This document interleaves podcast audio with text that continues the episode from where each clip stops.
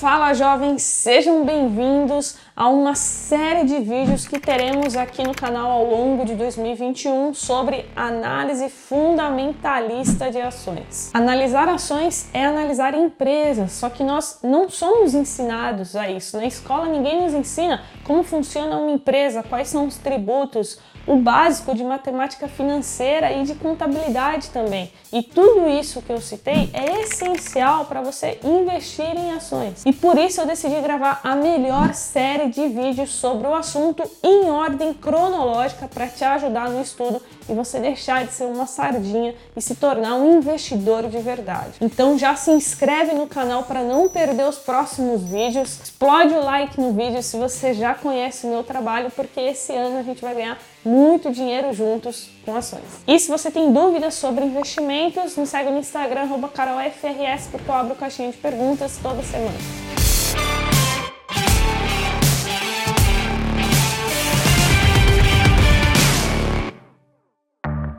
Então vamos lá, antes da gente começar a estudar sobre indicadores múltiplos, é, tipos de valuation para analisar empresas, a gente precisa aprender conceitos básicos. E quais são eles? Na minha visão, o mais importante é a gente começar pelo DRE, o balanço patrimonial e o demonstrativo de fluxo de caixa. Porque a partir desses três conceitos, a gente vai ter as informações necessárias para avançar nos nossos estudos. E esse vídeo aqui já é a aula 2, então se você perdeu a aula 1, um, eu vou deixar no card aqui em cima onde eu explico como funciona o DRE com a participação do professor Felipe Pontes. E hoje você vai entender o que é um balanço patrimonial. Basicamente, ele é dividido em três partes. Nós temos os ativos, os passivos e o patrimônio líquido. Então, começando pelos ativos, são todos os recursos que os sócios investiram para que a empresa conseguisse ali funcionar e realizar suas atividades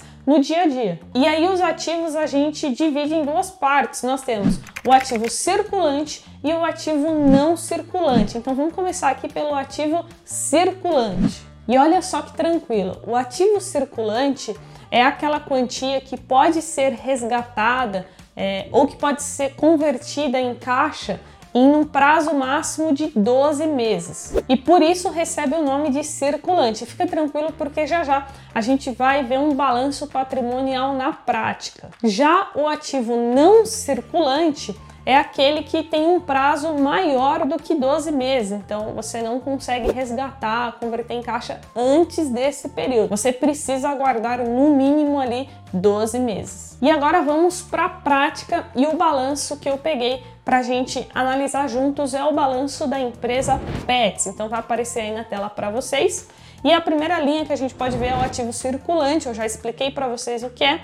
E aí a gente tem caixa e equivalentes de caixa e aplicações financeiras. Essas duas linhas significam as quantias que a empresa é, tem disponível em caixa e também aplicações financeiras são aquelas aplicações geralmente de alta liquidez, por exemplo, que rende 100% do CDI. Então a empresa deixa ali aquele dinheiro em aplicações financeiras seguras e com alta liquidez. Depois nós temos contas a receber, que é o dinheiro né, que a empresa recebeu a prazo. Então ela vendeu a prazo, então é, não entra tudo de uma vez e aí é, esses pagamentos entram aqui em contas a receber. Já os estoques são as mercadorias né, que a empresa tem em estoque é, para vender.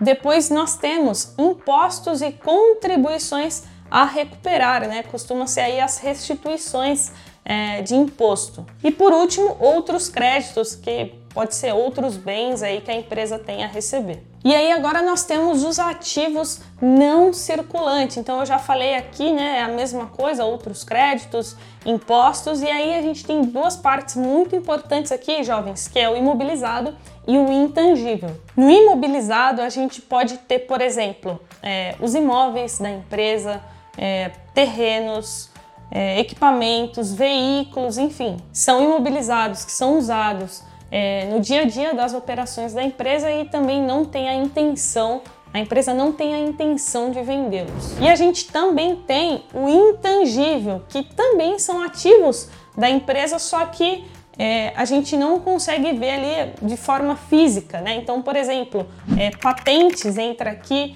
em ativos intangíveis, softwares, direitos autorais e até mesmo marcas. Tudo entra aqui no intangível. E aí nós chegamos no total do ativo, né, que é a soma dos dois, do ativo circulante mais o ativo não circulante. E aqui nós temos, no caso da Pets, 1 bilhão 336 milhões é, no total de ativo. E agora vamos falar do passivo. Vocês viram que nenhum bicho de sete cabeças até agora. E o passivo são as obrigações da empresa. Então, por exemplo, contas a pagar, é, as dívidas, é, tudo vai entrar aqui no passivo. E aí, no caso do passivo circulante, é aquilo que a empresa né, precisa honrar com seus compromissos é, no prazo máximo de 12 meses. E a nossa primeira linha são os fornecedores, então são aqueles valores a pagar é, referente à aquisição né, de mercadorias e serviços, entra tudo aqui. Depois a gente tem empréstimos, financiamentos e debêntures. Então o próprio nome já diz, né? O que a empresa ali é, pegou de empréstimo, de financiamento e debêntures, né? Que é uma forma das empresas se financiarem, captar recursos entra aqui. Depois nós temos obrigações trabalhistas e previdenciárias, então folha de pagamento, é, INSS, fundo de garantia, tudo entra aqui nessa parte.